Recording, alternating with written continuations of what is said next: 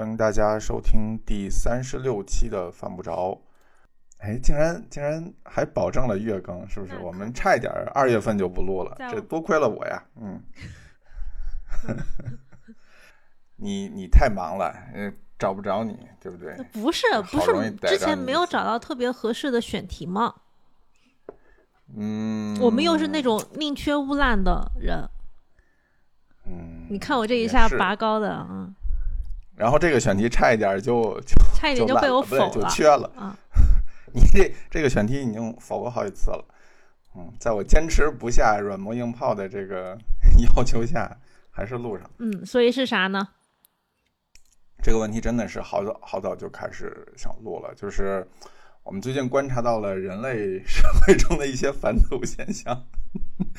这这个其实不只是中国了，我觉得全全世界其实都都有这么一个流行的趋势，就是。我往前已经很难再进步的时候呢，我就要回看一看，往后看看。对，就是按照这个《中华小当家》的说法呢，就是寻找你料理的原点，就是找找祖宗呗。对对对，就是各各国其实都在搞这种，就是北欧啊，什么呃南美啊，他们现在都喜欢往这种。老祖先的那个那个烹饪技法上搞什么，嗯，把把这个肉埋土里边烤啊，什么就是就是现代烹饪的技术已经不足以让这些人折腾了，他们就开始考虑以前的了。比如说那个肥鸭的主厨之前就复刻过一套就是英国的老菜谱，这得多难吃啊！那个英国菜现代菜都这个样。他就是复刻了一下老菜谱，就是你，就是你想，现在菜实在是没有什么好弄的了，只能往前面找。嗯嗯，然后呢，他的做法其实就比较讨巧，因为他是一个非常崇尚现代烹饪的这么一个人，所以他其实是解构了一下老菜谱，就是用现代料理的方式来。呃，处理了一些古菜谱记录上的菜，就是还挺有意思的。弄完了以后，他就是靠着这套菜呢，还开了就新开了一家餐厅啊，就是就是不是就是肥鸭关了之后是吗？对对对，就在伦敦又新开了一家叫 Dinner by Huston，不不不不不，就主厨的名字。嗯，好像好像悉尼有一家，就是这这这家餐厅不止英国有，好像悉尼就澳洲也有，忘了是悉尼还是墨尔本了。嗯。呃，现在还在不在？我已经不记得了，没没也懒得查。好像我我视野中没有任何人去过这家餐厅，我感觉就没有任何人提过这事儿。我我认识一个早年间 写公众号的朋友去过，嗯，然后觉得还挺有趣的。嗯，我们这儿吧，就其实其实好前几年了，那应该真的是前很多年了，前可能得有个五六年就开始兴这个。做古菜谱这件事儿，就是一开始我记得最出圈可能就是新娘城，就大家不知道怎么从哪儿 搞了一个，就说螃蟹这么吃好，哎，然后就是一帮一帮人拿拿脐橙做新娘城。对，然后反正限量城它一直到现在还是挺流行的一个东西，就是这几年就是很多嗯很多那种。呃，怎么说？就是人均大概两三百的创新中式融合菜的餐厅，特别喜欢用用限量城。哦，我觉得不止哎，我觉得是下到两三百，上到两三千都有限量城啊，两三千还有也有也有也有限量城。你真的太低估限量城了，因为因为其实蟹粉啊，我这么说就是，呃，一般一般用来做蟹粉的大闸蟹，它不是那种很贵的什么。嗯，四两啊，什么那种特别好的蟹，它可能就是，嗯，比较便宜的蟹，然后把那个弄出来拆一拆，就弄一弄，它也不一定，它也不要求产地，它可以是用最便宜的螃蟹，然后做那个东西，所以它其实成本并没有想象中那么高，但它逼格很高，所以就是嗯，就很贵的那种人均两千的餐厅，我也见到过限量场，我当时就，嗯嗯。所以我们这一期就是想跟大家聊聊所谓古菜谱跟复刻古菜谱的这些事儿。嗯，其实我我的感觉就是看到全世界的主厨们都有这样的瓶颈期，我觉得内心非常的欣慰哈。就是 困难不是一个人 遇到。对 对，我突然觉得舒服了很多。布满了坎坷。对，因为因为你没有说肥鸭主厨这件事儿的时候，就我以前、嗯我不是这几年在国内吃的时候，我就一直对他们很嗤之以鼻嘛，就是复古、嗯。反骨这件事儿。嗯，但是嗯。你、你说到肥鸭的煮熟也真，我突然就觉得，嗯，可以，我可以理解了这件事儿，就突然，嗯。嗯，就和解了。嗯。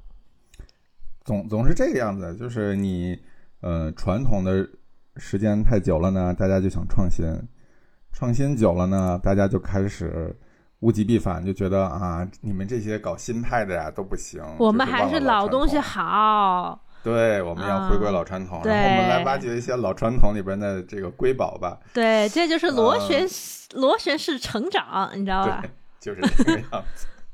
哎呀，那那聊古菜谱，我们其实先定义一下吧，就是嗯这菜谱到底多多古算古啊？就是你你不能就是往古道钻木取火那个阶段，我觉得可能有，真的保不齐就有人想搞这种，就是你们吃烧烤不就是那个阶段，嗯对，就是复古到那个 B B Q。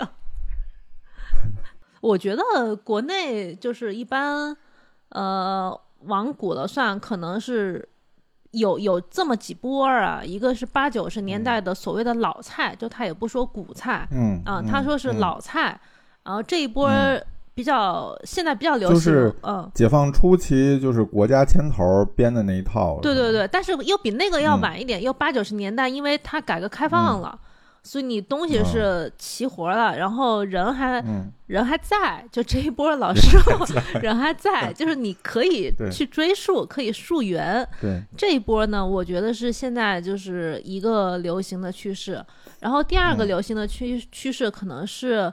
呃，明清跟民国的，就是相对比较近代嗯。一点的这个嗯。古菜谱，因为有些食材它也是同样的理由嘛，因为它出现了，比如说辣椒出现了，啊，番茄出现了，然后尤其到民国，有些这个就是民间传说，它也有板有眼的，嗯有些有些这个东西，而且而民且很多文人都哎，喜欢对文写这些人文人都写过，然后民国有些那种传说，都市传说呢，它是嗯。现在考证起来，你也不太有文化上的隔阂，你可以看懂，就是不至于那种古文言文，你还要去猜它这个东西是啥，你还要去猜那个食材对应咱们现在的食材是什么啊？这一波它就比较好，比较容易反骨。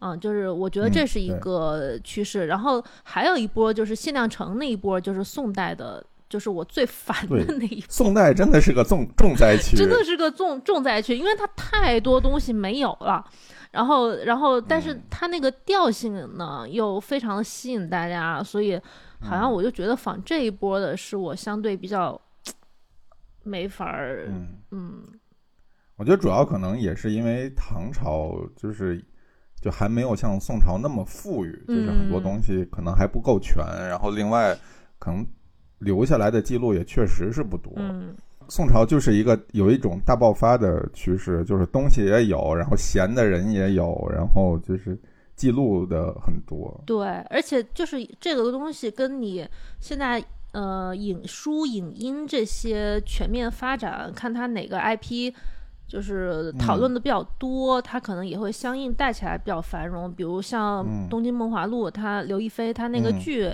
一播出来，对。对大家就会觉得说，那宋代的。对点茶这件事情就哦有，对，然后包括里面嗯。还有一些和果子呀，其实和果子啊其实不是宋代果子，但是可能它也会比较容易有讨论的风潮。是嗯。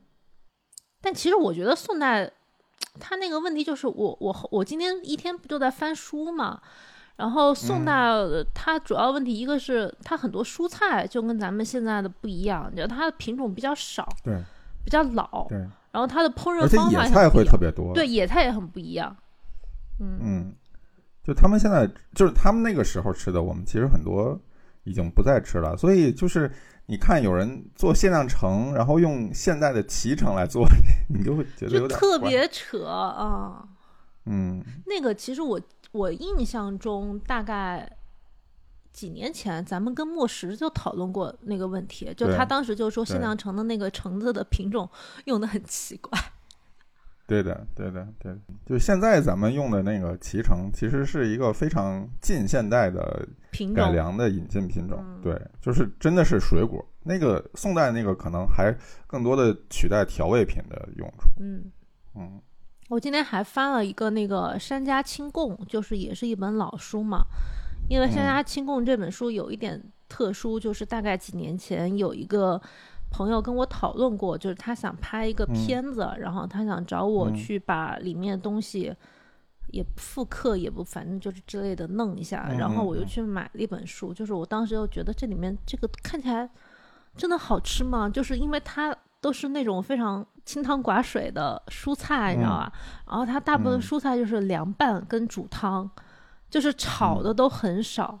然后它它那个蔬菜煮完汤之后，就里面滴几滴油，就我觉得听起来就很像现在范志红那个 营养学家范志红老师的油煮菜，就是那个减减肥的 做法。我当时就觉得，哦天哪！我觉得古菜有一个特别大的，你不能说是问题，也不能说是弊端，就是它是一个它它有一定的时代局限性，就是一个是。古时期很多食材是不允许吃的，比如说像牛，很长一段时间牛牛肉是不允许吃的。然后猪肉可能大家也不是很喜欢，觉得有有味道。然后很可能更多的是吃鸡和吃羊。然后调味品这个东西限制就更多了，有一些就是压根儿就没有，不存在。然后有一些呃可能很贵，就比如像欧洲那种就是。就分了好多个时期，就是香料贵的时候，他们就什么东西都往里边放放香料，放黑胡椒。然后等盐贵、就糖贵的时候呢，就是什么东西都往里边放糖。缺啥就就就就啥贵，我就我就多放，就显得我有钱。对，所以这东西具体好不好吃不一定。就跟现在你看，我们今这这几年可能流行一种口味，可能跟十几二十年前流行口味其实区别还挺大的，就是。跟供应链呐、什么物流啊都有关系，而且那会儿没有冰箱，它好多食材根本跟现在那个储存方法也完全不一样。对，很多都是重盐的这种腌制啊，或者是干制。嗯，现在我们其实很多时候用的都是新鲜食材。嗯嗯。真要是做以前的那个东西的话，未必好吃。就是之前呃，西方从从西方历历史的视角上来讲，他们最早有一部嗯，应该是能追溯到古希腊的一个一个食谱，那还是刻在石头上。很多年前，就是有人把它翻译过来，然后就翻译成了英文还是法语，我忘了。然后就尝试做了一下，说特别的难吃，就是。人家还把那个菜谱就写的出来，就用什么怎么做，就确实是不好吃。就是我可以仔细想想，可能古对古菜真的好吃的比例不高。就是但凡你你得那么想，但凡这个东西要足够好吃的话，肯定不会失传。对对，而且就你哪怕哪哪个那个。墓葬什么随葬的有个啥，你可以去找到它的痕迹或者找到线索的东西。对，你看，你看饺子，据说我们已经能追溯到大概两千年的历史了。这么好吃的东西，果然就是有历史的呀。嗯，所以那那你有尝试过做任何古书吗？里边的菜，你不是买过还挺好，挺挺挺不少的吗？我都是当字典看的。就是比如说，我看到哪个资料，然后它有这个东西，我就去翻阅查找一下，然后顺便可能看看它附近，就是前前面后面那些章节会没有有没有其他的东西。然后有时候我就会觉得说，可能你隔个两三年再去翻，会有一些呃比以前没有想到的一些体会。就我我上个月不是去了一趟南京嘛。嗯，然后我其实去南京是吃鸭子嘛，就吃各种鸭子。然后我们就去了一家现在还在做八宝葫芦鸭的一个那个店，就吃了一个呃八宝葫芦鸭，就是还是老头自己亲手烧的，我觉得烧的还挺好吃的。然后后来回来之后再翻资料，我就发现说八宝鸭它其实也是一个老菜谱。嗯，有多老？多了。我没有想到这件事情，它其实是在随缘食单，就是你可以追溯的，是可以追溯到随缘食单，而且我觉得这个追溯不是假的，就是它是可以真正的是差不多的形式。因为八宝葫芦鸭，它可能呃，我们现在现当代的做法就是把那个鸭子整个去骨头，然后里面可能把泡发的糯米啊，然后什么什么笋丁啊，什么香菇呀，什么什么薏米啊、莲子啊，就是可能那种各种东西给它塞进去，然后呃把它。它嗯封好，炸一下，然后可能再怎么煨啊，煨个几个小时，到它完全酥烂这样子。然后你追溯到随缘食单里面，就是袁枚他就写了一个蒸鸭，他的蒸鸭跟现在比较一致的地方，就是他也是把鸭子去骨，然后里面也塞了大概有七八种东西，但是他的做法是蒸，就他没有那个过油，然后煨，然后勾芡的那个。步骤，但它这个蒸你可以就体会到它其实完全是一样的，但它肯定没有现在这个好吃，因为因为八宝鸭这个太容易找了这个资料，它其实在其他的书里面也有提到这个食谱，就是还有一本清代的。也是那种老书嘛，叫做《调鼎记》，就是我也认识很多主厨，就很《调鼎录》还是《调鼎录》《调鼎记》，反正就那套东西。嗯，然后他就也有提到这个菜，他就明确把这个名字叫做八宝鸭了，因为因为像随园食单，它其实没有给它命名嘛，但《调顶集》它里面就给命名叫八宝鸭，但它的八宝鸭非常的神奇，就是它是把鸭子切块，然后跟其他八种食材一起煨熟的。就是它不是把它捆绑 play 的啊啊，就不去骨了是吗？嗯，就它不是那种复杂的搞法，它听起来就像是一个家常菜啊，就是微微的炖的一个鸭子，你感受一下啊。我知道，我知道，我知道。就是反正我就觉得说，古籍里面你即使可以找到很多很多这种可以追溯的东西，但是就是没有必要太把它呃。我觉得对我我我我理解你的意思，就是。就是我现有的东西，我可以往往前去溯源，说这个东西头儿可能是从哪来的。对。但是你没必要，就是我我从头开始看，然后我看到一个什么东西，觉得哎，这个东西拿现在的东西能不能做，然后复原它。我觉得这个思路是反的。对我没必要去捋这个这个顺序。就是我如果，因为我有时候理解餐厅，他如果要去把这个东西去溯源，可能是因为他觉得有卖点。因为这就跟小吃店说我们这是乾隆 下江南的时候喜欢吃的，其实是一个事儿。他就是找个故事，是吧？他讲这个故事，我理解他要拿个随缘食单去讲，那也挺合理的。因为这个东西，他就显得说啊，我这个很有文化，很有传承。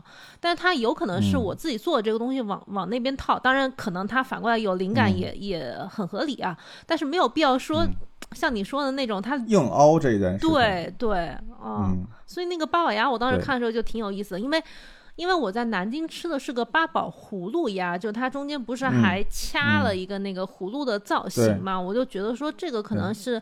嗯，他对于这个造型，就是中国人喜欢这个吉祥如意的这种这种形状哈，他去弄一个，然后你再往前套一下，有这么个东西也挺合理的。但是你说真的是因为那个才出现的吗？又不至于，因为就是拆骨跟酿东西，这个菜这个处理的手法，它并不一定就是因为从从随缘食单来的呀。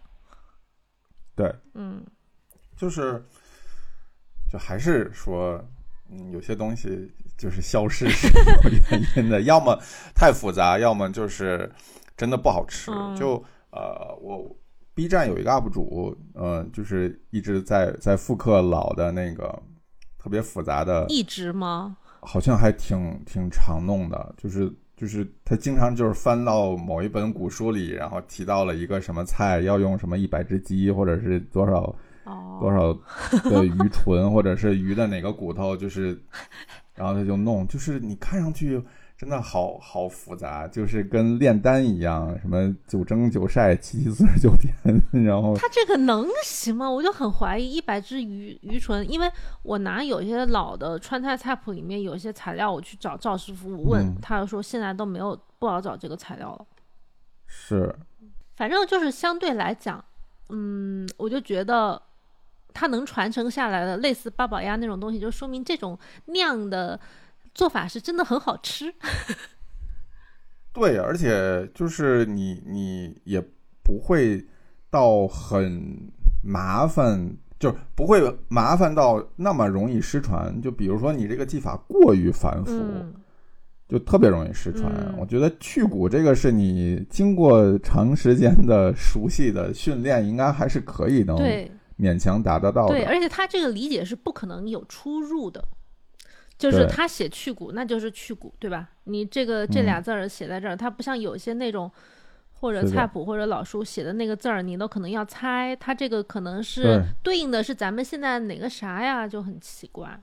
对，尤其你看那种就是解放初期，呃，国家统一汇编的那一套，因为很多老师傅没有什么文化，他其实自己写中不了字华名菜谱是吗？之类的吧，嗯各地其实都有。然后很多是老师傅口述然后记录的。你知道我前些日子一直在看那个天津回民的有一个老菜谱，嗯，就全都是回民口述，就是老师傅口述，里边特别多的天津方言，然后写了出来。就你看上，哎 我可以理解。哎，这东西你就想，这东西到底是个啥？对，因为这个这个事儿我也有话要说，就是嗯我在日本的时候，我帮赵师傅做过类似的活儿，嗯就是可能有嗯出版社要找他出书，但是他会把关键的步骤就省略嗯掉。他 他顺手就教我说，如果你做，你要怎么样做。但是写菜，而且他们那嗯种菜谱都是一个菜写五六行字儿就结束了，对对，不对？就完了。他也不太可能展开讲。啊，他说就是很很大面上不出错也能做出来，但是肯定不是关键。而且他说以前嗯的、那个时候的老师傅，他就有教会徒弟会饿死师傅，的饿死的问题对，所以他确嗯实有些步骤不一定是对的。是的，是的。嗯，中中餐实在是太，就中餐为什么一直发 发扬不好？就是一直没有传承呢？为什么一直没有传承呢？就是对，很多手艺就在某几个人的身上，这个人不在了，这个手艺就没有了。嗯，哎，话说嗯，我后来想起来，也是今天翻资料嘛，我们不是在讲说有哪几个年代、哪几个嗯阶段的菜容易被人复刻跟寻仿嗯仿古，嗯然后我就想起说，民国那会儿不是呃、嗯太史菜。跟祖安菜，嗯嗯嗯。这是两个 现今的大 IP，是吧？是就是太史菜，就是是就是粤菜的那种那个的，菜嗯然后祖安菜呢，其实是湘菜，是很想把这个东嗯。西啊、呃占据这个 IP 的，嗯。嗯，反正就是、嗯。这是现现代的两个大的美食 IP，然后我就觉得说嗯。太史菜它相对是比较有传承的。因为嗯。我去香港吃那些菜的时候，就是它确实在太史家宴的一些传下来的文字里面嗯。会有这个东西，然后嗯。你吃到的这个嗯。菜呢，它又可以追溯到是那个家厨的某个徒弟的侄子，就他这个嗯传承嗯。起码是很直系的，然后嗯。没有断，而且吃起来是嗯。真的非常的绝。就我我当时就嗯。相信说这个传承是是真的是对的。但但你看仿膳现在基本上就算是仿膳真的断了对仿膳，因为因为本身就是就是猜的，就可能是我们家谁是御厨，然后然后我来是吧，来弄一嗯下，对嗯就是就是借了个名儿，嗯，对，但实际上这件事情应该是可以有传承的，就是因为当年御厨就那几个人，他出来以后总是要讨生活，对，我不知道为什么，或者是就消失了。嗯，是的，可能是因为，可能跟咱们那个六七十年代嗯有嗯关系。对嗯对嗯对，对确实是有有这种。反正太史菜那个，我觉得是还挺正经的传承，但祖安菜，我现在看到的基本嗯上都是就就凭想象。对，嗯就没办法，就是就是师傅们一日不松口，我觉得这件事情就没有没有办法谈传承的事儿。嗯这跟西方的那一套完全不一样。嗯嗯，就你没办法量化你的你的标准。那那我们说完了这种所谓靠谱的能做出来的东西，我们也说说那那些不怎么靠谱，或者说吃过的不好吃的那种反骨菜，对，还是先先下定义吧。就是我们一开始聊的时候也说，说有些东西可能是真的是古菜谱，就比如说《东京梦华录》啊，或者是那个《调鼎记》或者《调鼎录》里边的，有一些是就是就是假的古菜谱。《红楼梦》跟金庸的小说就是重灾区。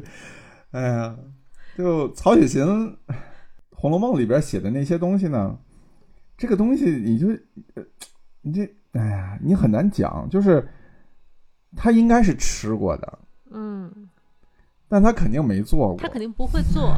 你觉得他哪个菜问题就是比较大，让你有这样的印象？因为我其实对茄想的印象还行。包括他那种什么呃酸笋鸡皮汤之类的，我我乍一听上去也是合理的，因为那个跟嗯就是跟老菜里面有些那种奶汤里面加点酸的东西，我觉得搭配上是是可以说是差不多的，嗯，所以我其实冷香丸，但是那是药嘛，你你说几个你觉得不行的菜，想不出来就是就是栽赃哈，就是甩锅，就是哎 哎。就甩锅，你你现在硬要 Q 这个菜，我就哎呀，就是我对《红楼梦》的整体印象，我还是觉得可以。比如说，你说他做胭脂鹅脯，嗯，你想呀，它这个菜听起来就是成立的，它就是那个鹅脯，你不管它是怎么样去弄一下，然后上个那种颜色，对吧？嗯，听起来是 OK 的。然后酸笋鸡皮汤，我也觉得是 OK 的。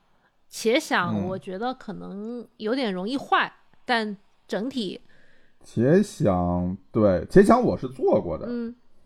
然后我觉得容易坏是一个极大的问题，因为像机油这种东西，你呃做完了之后要放这么久，一定会出现油耗味儿。对，而且它那个茄子，我觉得它水分是弄不干净的，就是它那个炸法是因为它不是晒成茄子干儿。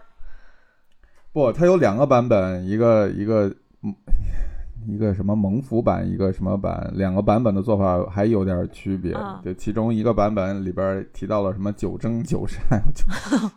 哦，我没有看到这一趴，我只看到就是茄子用油炸过之后，然后什么鸡油煨一下，加松子儿之类的那个做法。嗯，那些其实倒还好，就反正里边就就有一些弄的就像炼丹一样。嗯嗯，就好歹我觉得这个东西是。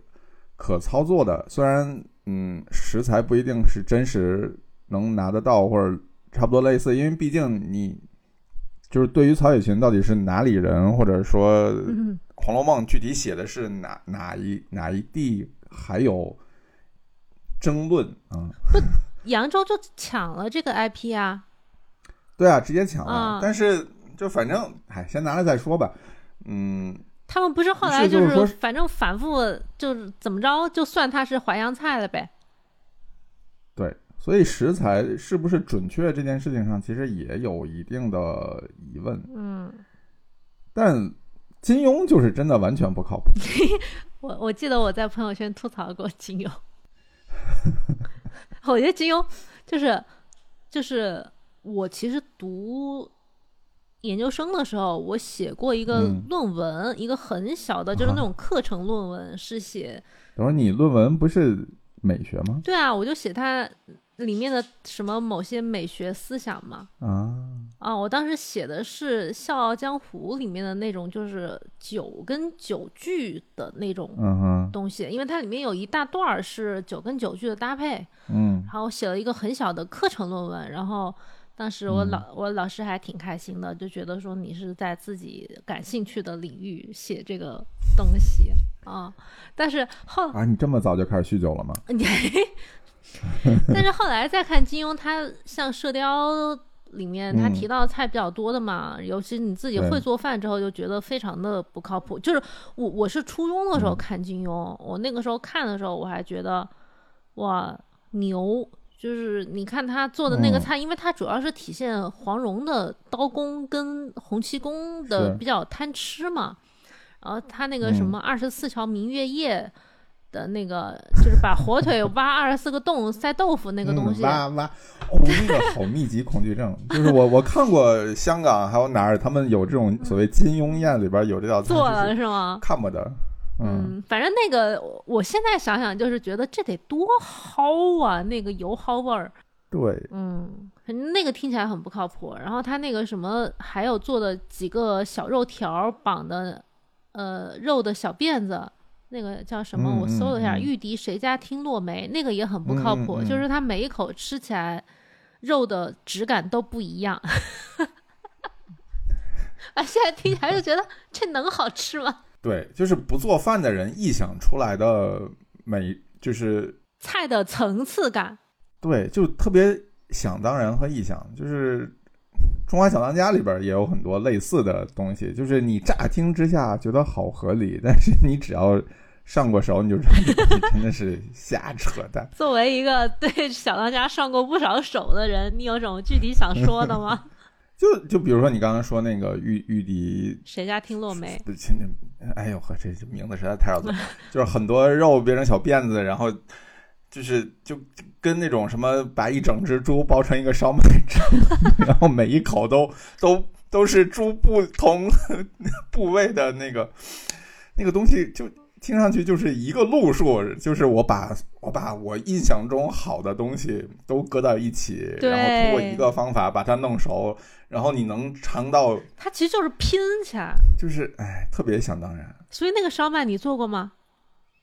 嗯，做过，我做不了那么大的，因为就不可能熟，所以我就把它缩小了。然后很多东西你要预处理，不可能一口气儿，就是你不可能在同一个时间让所有的味道，就所有的部位的熟度是同样的。对，反正我后来想，金庸他那个肉就是四个小肉条，它是什么羊肉，然后猪耳朵、牛腰子、兔肉，还有个还有个什么张的什么肉加兔肉揉在一起。就是这个味道，它的融合度跟它的这个调味和它的纤维，就是让你感觉毫无必要。嗯，说不定现在烹饪可以解决一下这个问题，就低温慢煮一下，是吧？用肉胶把四个肉都粘一块儿。嗯，反正那个听起来就很奇怪。哎，你是不是吃过红楼宴呢？哦，那个那个红楼宴，我我有话要讲，就是。我二零年年初的时候嘛，哦，那那个整个那个行程就非常的坑，就是我是二零年一月份去扬州，就我是为什么去的呢？我是听说扬州有一个老菜的局，啊，你听一下，这个就是一个出发点啊，就先去吃一个老菜的局。这个老菜局就是我在各种场合多次提到的，就是冬天要用三七分的。呃，瘦肉比肥肉做狮子头的那个局，啊，你可以想一下，就是那个油腻感跟那个很死板的去遵循以前的老菜的那个劲儿，就那一顿几乎没有一个菜是好吃的，但是你也不能说它有什么问题，就是它是在很规矩的在追溯那个做法，因为当时主厨他就拿了他们定的菜单，就我们平时拿一套定制的菜单，他只写菜名嘛，对吧？或者写最多写谁谁谁几位，然后价格是多少，然后凉菜热菜分别是什么？嗯，但那一次他的菜单就写的很不一样，他的菜单菜单里面写了错法。哦，嗯，他就把那个菜，就比如说他调的这个汤用的是什么比例，他就写上去了。而且我那个时候二零年年初，你想我其实还在对调汤这个事情，还是正在一个那个学习欲望非常强烈的一个阶段，然后我就想说。那我要去看一下，但我没想到他整个就是那么死板的去呈现这种东西。就是他他写做法的目的是不是就是甩锅呀？就是如果不好吃，不是我的错，都是都是做法的事。他意思就是说，我们都是真材实料，就这个汤料比是多少，就我记得很清晰这件事情，就汤料比是多少就写在里面。然后那个汤呢，它是拿来做三套鸭吧。好像啊，啊，然后我尝了一下那个汤，就是，嗯，它的料没问题，但它时间不够，嗯，还是显得汤味差一点，但寡淡，对，就是反正就香气跟浓度会差一点点，嗯，但是你也挑不出来什么问题，因为人家就是就很遵循这套东西嘛，你你想，我去扬州的第一顿就吃的这个菜，然后第二天还吃了一个所谓的红楼宴，这个红楼宴是怎么个出处呢？它是扬州在某一年不是申请了一个什么世界美食之都？啊，我有印象，有印象。对啊，你记得吧？然后呢，他可能在很多我不知道是哪个层级的运营上啊，就把餐饮这个事儿往这个上面靠。然后我后来去翻了一下资料，也是今天找的。就这个，如果说错了，也不要怪我，因为我已经就是尽量找了一下。就他其实就是说，《红楼梦》在大概在呃二十世纪七十年代的时候，就有几位这个红学家。就通过里面的一些论述，就推断这个红楼宴就是属于淮扬菜。那么呢，红楼宴的开发就责无旁贷的落到了扬州烹饪文化界的肩膀上。就这句话是他们的原话，你可以想象一下那个官腔，就是大概意思就是这个责任我们得扛下来，是吧？然后，但是到但是七十年代初期，其实还没有改革开放，对，就是这个事情，而且而且是物资比较匮乏的时候。就这个时候是不允许被这么操作的，然后到了八十年代末就开始，就不知道是哪个领导，就是又把这件事情给拎出来了。然后我在网上找到这么一句话，那个领导就说，就好像是已经有一些师傅做了一个红楼宴的雏形，然后这个领导品尝的时候说，做红楼宴最重要的是第一，不要死掉书袋子。第二，重点在好吃，其次才是好看。另外，书中提到的应该做，书中没提到的也可以做。扬州菜里面好吃的都可以做。你感受一下这个基调，你懂啊？就是说，就是他就把这个基调定下来了。相当于我的理解啊，就是扬州要把《红楼宴》这个 IP 给占上。嗯，然后。然后又说到我去吃的那个红楼宴呢，它又不是这一套的红楼宴，它是一个早饭，它是在野春 做的一个红楼宴的早餐啊。但是它这个我我不知道它里面具体是怎么运作的，但是我想可能意思就是说野春他作为一个这种国营老字号，嗯。他又有旗下又有很多这种白案的老师傅，有这个能力，嗯，他就发扬出了一套我看起来跟红楼一点关系都没有的，只是有那种很多什么红色的扇子呀、装饰啊，然后有些 有些那个那个那个菜的造型是个灯笼啊，就这种 东西，所以就是那种呃。书上没有的也可以做，对，然后 然后都是书上没有的。我吃到一半我就开始骂我那个朋友，你知道吗？然后我那个朋友就是前一天安排老蔡的那个朋友，就是这，因为他就说你到扬州你就交给我，我带了几个人朋友一起去，邓老师也去了，他说你就你我就安排好。我想说那因为我跟他还挺熟的，我想那你安排那 OK 啊，那。就反正你安排好，你告诉你告诉我第二天去哪儿就行了。那个红楼宴的早饭吃了人均八百块啊，嗯，感受一下，就是全程大家默默无语，就没有没什么想说的，而且上的巨多，可能上了有二十多种主食，都是点心为主是吗？就是点心为主，二十多种，就是包子呀，啊。什么鹅油卷呢？鹅油卷可能是往红楼上面 靠的一个东西。天哪！对，就是你想一下，这就是我吃的红楼宴啊。然后扬州就是至今我都没有想再去。嗯，就是被伤到。嗯。你一直表示无语。对，就是嗯。就是槽点多的不知道该从哪儿 下口。对，所以我那一趟，而且而且那个特别倒霉，因为当时是二零年一月份，回来就疯了，你知道吗？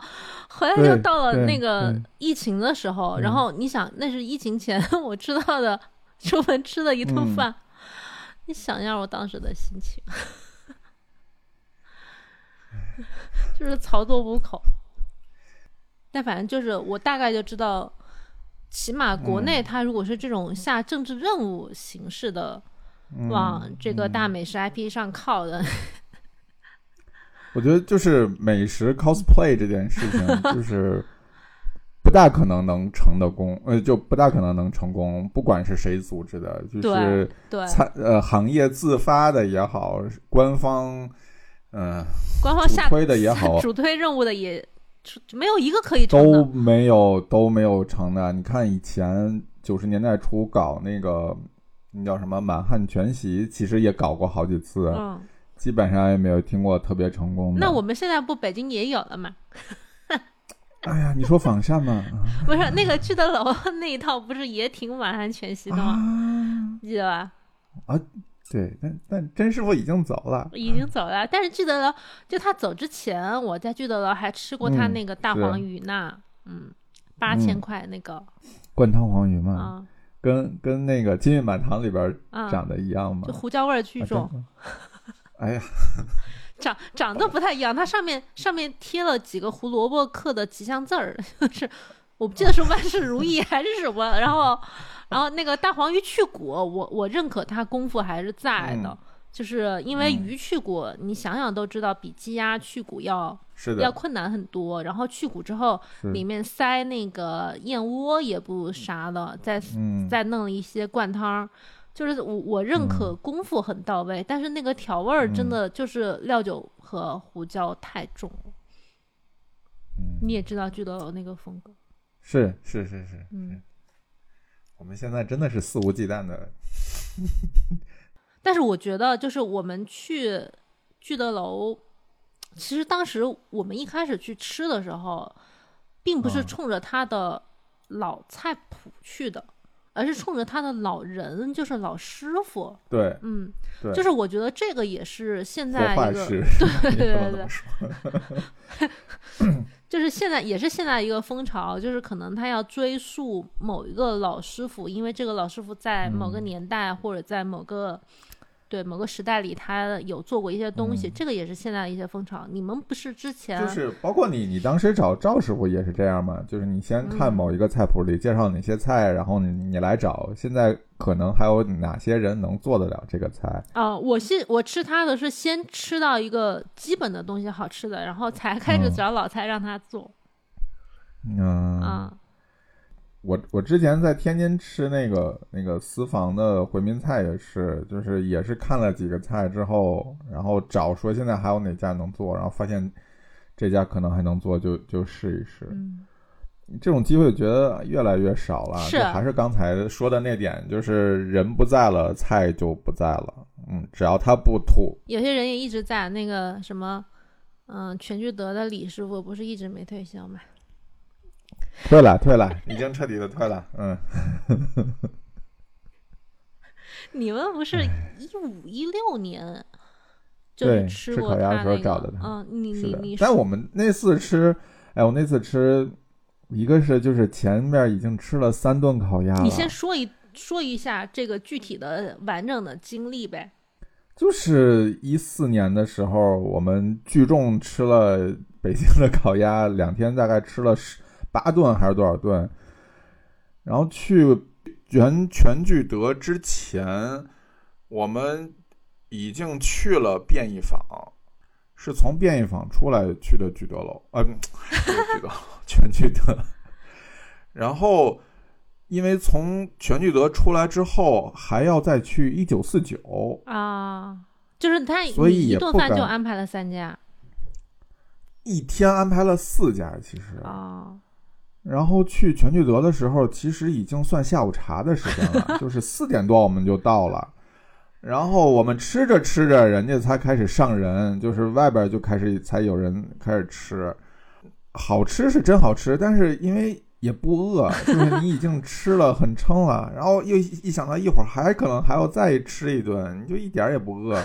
然后当时也就是吃了一套鸭子的席，嗯，就像跟周老师他们吃的那些呃鱼鱼翅啥的就不一样，就是你主要还是吃火燎鸭心那些，就是鸭子的菜。对对对，嗯对，它其实就是一个鸭全鸭席，就是全聚德他们自己出了一套全鸭席，然后那个李师傅跟我们讲说，哟，就是他们那个鸭子怎么处理啊，包括他们会跟那个酒叫什么来着？哦，茅台啊，他们会跟茅台订一款专门做火燎鸭心的酒。嗯那还显得有点儿噱头。嗯嗯，但我不知道现在还有没有这个，或者说现在是不是还这么做？但我看前门的全聚德还有全鸭席的那个套餐可以订，但我已经真的从那次之后，可能就只吃过一次全聚德，但已经跟那一次不大一样了。嗯嗯，所以，嗯，就老老师傅这事儿吧，唉，我手上还嗯有一套全聚德的那个菜谱呢。嗯其实我觉得他做应该是遵循那个做的，我我没啥准备，我对烤鸭兴趣也没有那么大，不像某些人是吧？可以嗯每个月要吃两三次烤鸭，嗯，没有没有，还要打造一个烤鸭的金链子哈。没有，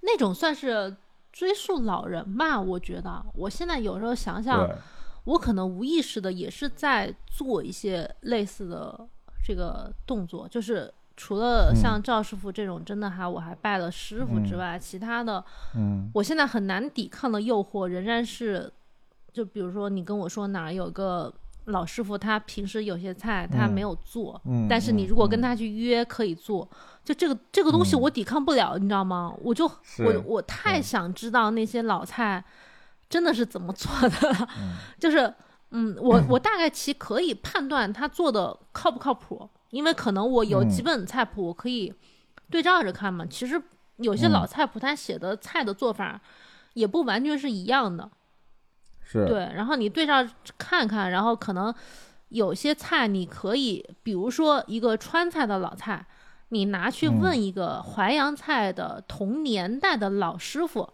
其实也是嗯靠谱的，因为他们那个年代是交流过的。对对。他们就攒在一起来写这个书，对。很多东西都是互相串。的而，且他们是好多是国家就是布置任务，让他们去哪儿哪儿哪儿学习。嗯，他有些技法也是类似的，所以我好多菜我拿我拿粤菜拿淮扬菜我都问过赵师傅，就有些东西，嗯。就你大概知道这个水准是什么样的，可能他某个。呃，比如他上色做的还行，但他可能炸的怎么样又不对之类的。嗯嗯嗯，是因为每个不同的流派，其实它长长板跟短板都非常明显，对。就它某一个地方可能特别强，但某个地方可能确实它就不如其他的，对对对，所以就是找老师傅也得，就是也不能盲目迷信老师傅，就是有些老师傅可能。他不是做这个出身的，但是他要硬凹做做，就比如说，白案师傅一定要凹一些哎，就是我我知道你那个意思。因为确实有些你吃完了以后就觉得还好，但这还好里边可能蕴含着很多种问题，就有一些是可能那个技法或者那种做法确实不顺应现在的嗯人的口味了。那有一些可能食材跟现在的食材也确实是不一样了，你也确实很难找到当年的那些东西了。那另外有一些可能就是他没做好。呃，嗯，不一定是没做好，可能就是他眼也不能说是眼界的问题，就是他这么多年循循，他依赖路径依赖太强了，就是我一直都是这么做的，但是因为客观原因或者是调料的变化，他其实自己没有再更一步的进步，他可能就一直维持在那个那个状态下，所以他可能也很难有什么新的突破，因为。你只要不跟着时代一起进步，你的菜可能就呃不就是叫什么？不进则退嘛。现在看起来就会变得很土。对对对，就你还是应该跟着时代做一些调整。是我突然想起来，我大概不记得是一八年还是一九年，嗯、然后去上海吃过一家那个，它白天是面馆儿，它正常是一个面馆哦儿。对但我我上次去上海的时候，我搜大众点评，他们已经关了。就是他当时嗯就是平时是面馆儿，但你如果跟他订老菜，他都能订，嗯，他都能做。嗯我当时就约了几个朋友去吃嘛，然后我觉得还挺惊喜的一点是他的刀工非常的好，就它嗯包括一些、呃是鹧鸪还是鸽子之类的，嗯就是他那些呃切的刀工什么都处理的非常的细致，但它的问题就是它的嗯调味很单一。就是上来了嗯一堆菜几乎都是一个味儿。嗯嗯，但是我大概可以理解说，如果它是一个就是二厨的话，嗯，我就觉得很厉害。嗯，对，或者就是切墩儿，哦，对对对 对对，就是就是这样或者。白案师傅就是做做面特别好，对，因为嗯主厨他还是一个就是挺看天赋跟那种协调的，呃，对食材和菜有想象能力的一个人。他有可能就是，嗯，可能这个师傅他嗯就没有达到，但是他刀工真的非常好。嗯，就你不能要求一个人刀刀工又好，然后火候又好，然后调味又好，对，就很少。对，嗯嗯，那我想想，其实像呃幺零二也是很典型的走这个路线的餐厅，哎，幺零二是走的老粤菜啊，他走的就是老粤菜路线。泰式菜吗？他不是走泰式菜，但他走的是老粤菜的路线。他也有类似的东西，比如说他做就是泰式菜里面有一道鸡子疙瘩，就是用那哦个鸡腰子，然后嗯呃加上上汤去煮了之后，再呃凝结。做成洞洞，然后划成菱形，再去炸的那个东西，嗯，鸡子疙瘩。嗯然后幺零二做过一个类似的，我不记得是牛肝菌疙瘩还是海胆疙瘩，嗯嗯。反正他也做过一两道，然后他也有一些老的那种复古的菜，就是可能是在呃名菜谱那一套体系里面找的一些菜。嗯，对我觉得他是走这个路线的。我觉得这个思路是对的，就是你从老的菜谱，或者是你从古籍上找灵感，嗯但你不用就不一定非得完全照搬这个东西。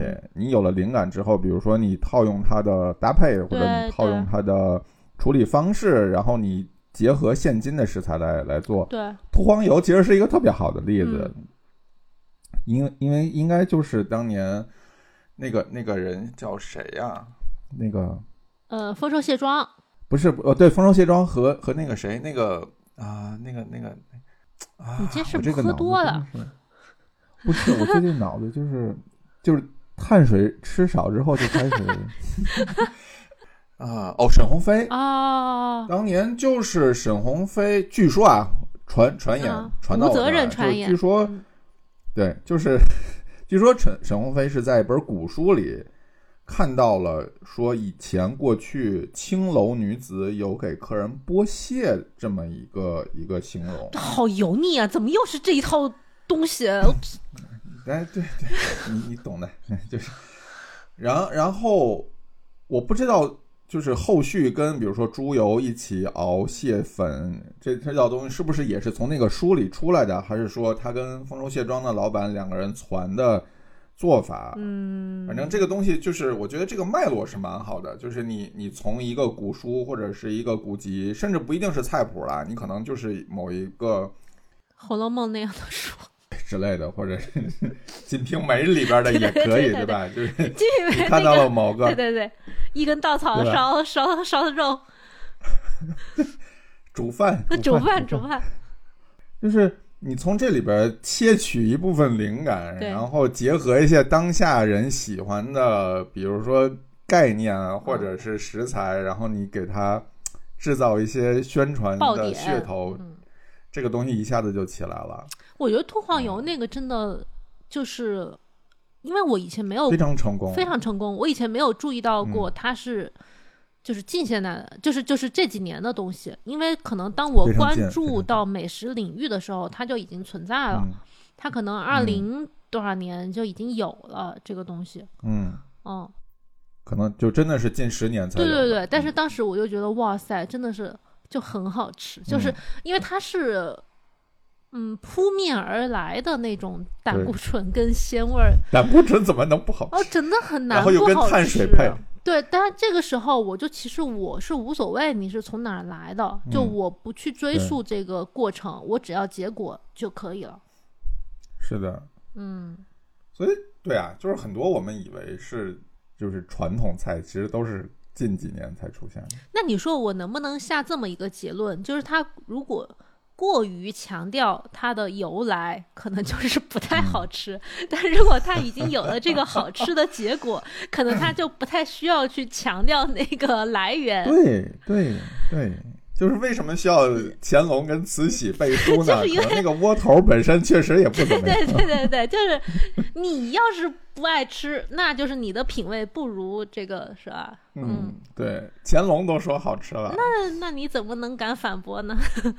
嗯，很合理，很合理。哎，所以我们对就是古书还是有有有用处的，我们还是能学到很多东西。就是你看现在不是很多呃餐厅都是从随园食单或者是其他的书里边开始学那个宴请的那那个叫什么那个礼仪是吗？不是不是礼仪，就是上菜的步骤，就是我先上什么，然后中间停一下。吃一点什么，喝个茶，吃个果子，然后再来第二场、下半场什么的。嗯，这个我觉得也合理呀，也 OK。对呀，嗯，我觉得这些东西其实比学菜要好很多，就是因为你菜这件事情啊，太受当时的局限性，食材也好啊，还是政策也好，或者是年代背景一些乱七八糟，但人其实是固定的，就是我什么年代的人。他喜欢的风不对，不是风格，就是这个人的饮食习惯其实是大差不差的。嗯嗯，就是我吃腻了，我想吃点清淡的；吃完清淡的，我又想吃点重口味。但是现在只是大部分现代人永远是在吃腻了的那个，就吃的比较油或者比较嗯嗯不缺糖的情况。嗯。啊，我们这一期聊了也不少了，我们要不要做点推荐呢？还是说我们之后专门做一期推荐的？你推荐吧，你推荐那些东西，就是你跟我说的那几个，我都不知道。我我目前看起来没有太大的动力去看它。行吧，就是跟跟古菜谱相关的，就是书的话呢，《食物语言学》对这本书还蛮好的，这可能是呃西方人写历史里边。尤其是跟饮食相关历史里边提到中国最多的一本书了，可能。然后就是之前刚才提到的那个啊，就是肥鸭主厨的那本书，叫《赫斯顿的盛宴》。嗯，那个不是书，呃，那个有书，但是 B 站也有他的纪录片儿，就是他 BBC 拿着这件事情，然后拍了一个系列的纪录片，也挺好看的。那我觉得他这是一个整体的 IP 运营的。对啊，对啊，对啊，嗯就是我我领了一个任务，我我翻译了一套书，然后复刻出了一套菜，拍了纪录片儿，然后开了餐厅，拿了米其林。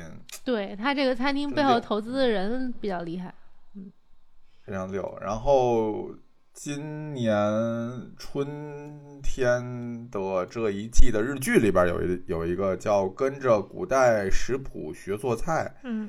也可以看，就是可能真的不是那么好吃。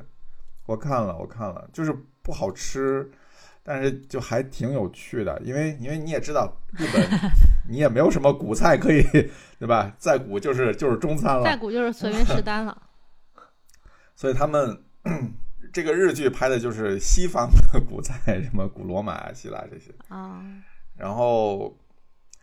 朱莉跟朱莉亚也算吗？这是你提出来。我我觉得，我觉得他那个模仿的过程就很像你去学一个老东西的过程，就是那不是一部电影吗？嗯，然后我当时看的时候，我就觉得他去看，呃，朱莉做过什么东西，然后可能因为我做过类似的事情嘛，就是他那个勃艮第炖牛肉，其实我以前用那个东西炖，我还被我忘记被谁说了。因为我是拿普通的红酒炖的，然后当时就有人跟我说我没有发菜谱，然后就有人说说那人家是勃艮第红酒炖牛肉，你这个拿普通红酒炖，其实它的精髓是不一样的。我当时其实并没有理解这一点嘛，那个时候不太懂酒。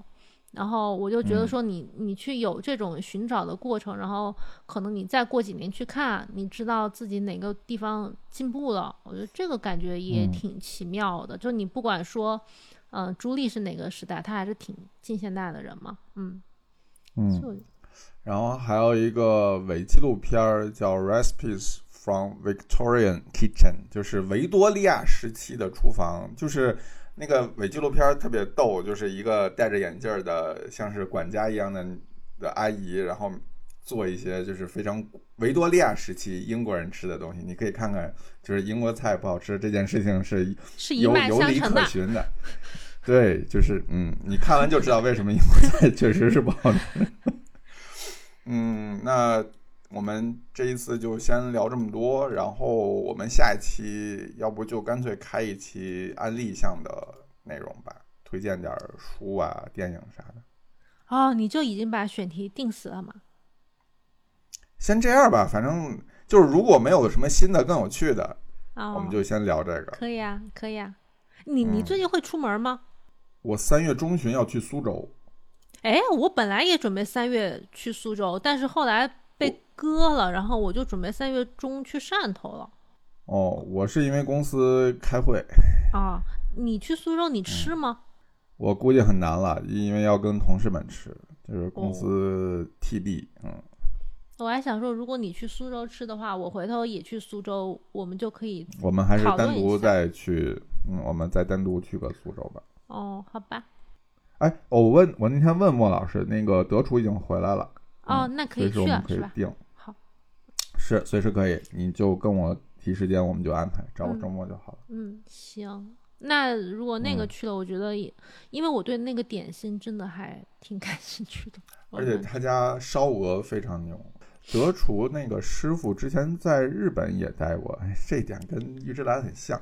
他因为他本身的师承就非常好，就是粤菜两大白案的师承他都有，啊然后他百花馅儿做的一绝，啊，然后在这个基础上，他在日本又学了天妇罗。这个听起来就非常的互补。对，所以你你吃他的菜里边儿，它当然它点心居多，然后它里边很多炸的东西的那个质感非常像天妇罗，嗯但又是中餐的那一套，就是有一种取长补短的意思。嗯，嗯，但是但是呢，你已经在咽口水了，但但但有人会觉得无聊，就不是无聊，就是太重复，因为它点心太多。啊，嗯，因为它主要就是打点心，就是各式各样的点心，蒸的、炸的、烤的，就各式各样的点心，所以它菜量其就是所谓菜就没有那么的多。嗯没事的，不会比我在扬州吃过嗯的点心更多。那嗨，好，那那我们到时候碰一下时间，我去跟莫老师定呗。好的，那今天我嗯们就先聊到这样。嗯，聊到这儿，大家拜拜。好的，